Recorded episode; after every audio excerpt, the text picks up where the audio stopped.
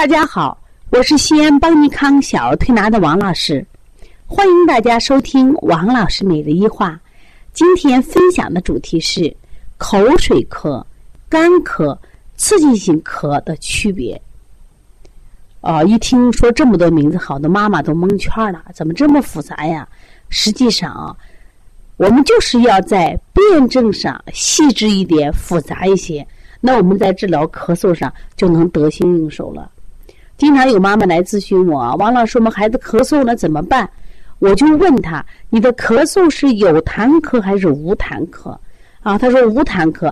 那么无痰咳，我还要问他，那你的孩子咳嗽有没有水呀？是不是刺激性咳呀？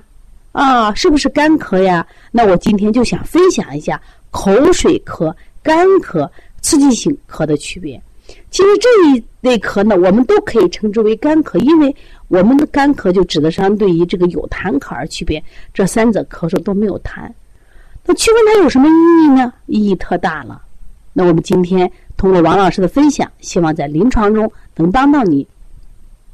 首先，我给大家分享一个案例啊，说明小多多。这个多多呢，咳嗽时间长了，最近妈妈一直在给我咨询，王老师啊，这个孩子的咳嗽怎么那么难调呢？我说到底有多难调呢？啊，我说你这个孩子啊，呃，他的咳嗽口水咳，口水咳就为什么呀？脾肾阳虚的咳。首先，怎么判断他为脾肾阳虚呢？我们先看舌象，这一类的孩子伸出舌头来啊，他的中后区。我们中区为脾胃，后区为肾呀。中后区的苔是白厚，很少有黄苔。妈妈说就是这样子。我发现我们都很少有这个黄苔，而且看它整个舌质的色偏淡白。当然，除了比如说我这这段时间是积食啦，受外邪了，正常情况下是偏淡白。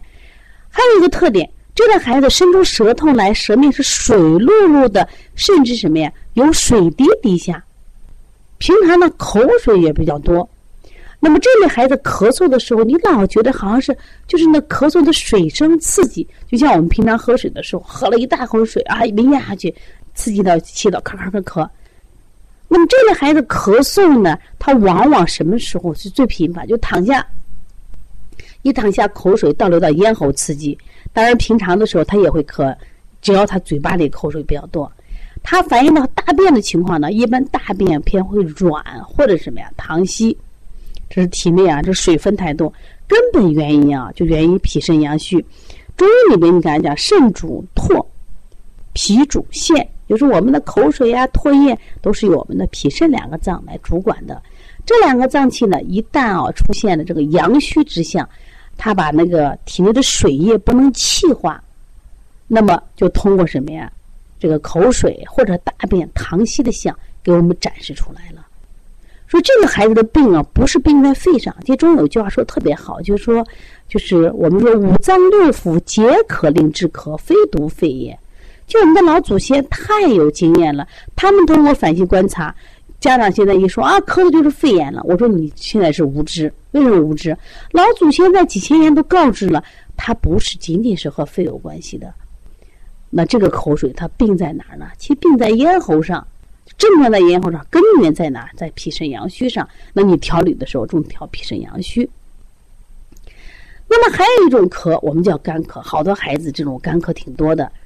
那这种孩子你去看舌头去，他舌质偏偏红，甚至偏紫，特别舌两侧偏紫，舌质红，苔少，他的大便呢就偏干比较多，或者偏干偏硬，羊屎蛋儿、葡萄便多。那么这类孩子呢，什么情况呢？就是说咳嗽的时间往往是后半夜，就一点到三点时候多。有的孩子从进入中午十一点，就说不是晚上十一点到三点，因为这个点刚好是胆经肝经之令的时候，肝肾阴虚的孩子，木火行金呀，他咳，那完全是咔咔咔那种干咳。那过了这个点儿就好了，这是阴虚火旺的一个象。那么这叫干咳，就是没水，咳嗽无痰。这叫干咳，这种孩子比较多啊，因为现在这个肝肾阴虚的孩子比较多，特别春天到了，肝气生发，如果生发过了以后，就会出现这种咳嗽。他有时也会有点痰，就那痰很少，听着刺啦刺啦，咳又咳不出来，痰不多。你像我们的支原体的初期的咳，就往往可像这个呃干咳，包括我们小孩说的中医讲的阴虚干咳、阴虚咳嗽，就是干咳为多一些。那么第三个咳嗽，我想讲一下刺激性咳嗽。刺激性咳嗽呢，目前在临床中也特别常见。这个所谓刺激性咳嗽呀，它咳嗽的就那么一阵儿，那一阵儿的是哐哐哐哐哐狂咳，顽固性咳，过完这一阵儿就好了。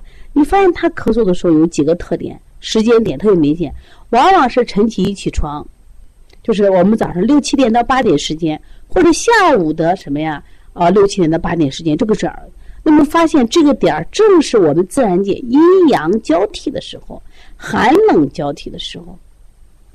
那么气温的细微变化，可能我们这些成年人或者身体特别好的人，你没有感受。可是对那些过敏体质、敏感性敏感很强的孩子，简单的这种就是很轻微的细微变化，他都能发现。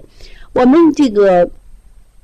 有一个宝宝妈妈给我讲说，我的孩子呀，因为他本身有过敏体质，他带哮喘，说从卧室走到客厅，哎呀，就咳得没完没了，就那么一阵儿，过了就好。因为卧室和客厅的温度有细微差别，还有我们特殊气味，比如这个地方刚刚装修，装修的味道呢，还有我们一般人可能只觉得闻到有点味道，但是这个孩子就会咳，他为什么？他是一种敏感高气道反应，所以这种高气道反应，它是在特殊的。环境中，或者说气味就是气温交替这个呃环节，他会咳的比较多。他也是干咳，就这一阵子，比如一旦适应以后就好了。那么这种刺激性的干咳往往跟过敏有关，那我们就想办法降低高敏反应。你像西医里边，它主要通过比如说吃这个呃一些抗过敏药、抗组胺的药，比如说西替利嗪呀，还有这个孟鲁司他钠咀嚼片啊，还有我们说的这个普尔敏啊啊就。吃这些药来给他降高敏反应。我们通过推拿呀，比如通过通过推这个桥宫啊、天托啊、连泉啊这些东西给他降高敏反应。干咳的话，那当然我们用滋阴的手法。那口水咳调脾肾阳虚，是不是很有意思啊？其实你看一个咳嗽，王老师也讲了七八分钟。那我们在临床中，我们就是这么仔细的去辩证，我发现特别有意思。我经常就说，越学中医越有意思，越学中医越走越越不愿意走出来，越走越快乐。哦，这个深山里边的风景越来越漂亮一样。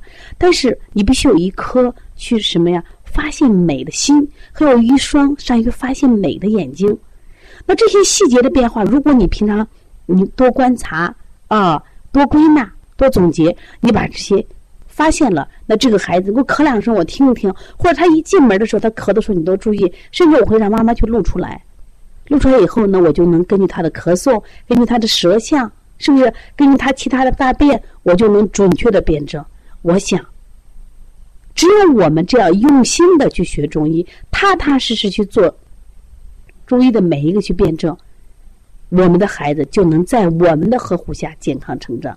如果你的孩子还在咳嗽，如果你有些问题还自己搞不清楚，或者我们的同行你觉得呀，我对咳嗽真是啊就是无从下手，那么可以哎参加我们三月二十六号邦尼康呃第二场这个技术论坛，专门讲咳嗽，在西医里面就肺炎，像过敏性咳嗽、呃支气管炎咳嗽、呃还有支原体咳嗽、肺炎咳嗽，我们就教你如何去判断这些咳嗽，如何从。更好的切入点去解决这些咳嗽。另外呢，家长有问题也可以加我的微信幺八零九二五四八八二九。我想，我们只有不同的、不断的学习、不断的探讨，让我们掌握更多的中医技术，用中医来保护我们。当然，我们也为妈妈妈妈们开设了小儿推拿基础班，为同行开设了小儿推拿辩论提高班，还有开店班。希望大家可以关注邦尼康，也希望大家来学习。通过学习，让我们成长。好，谢谢大家。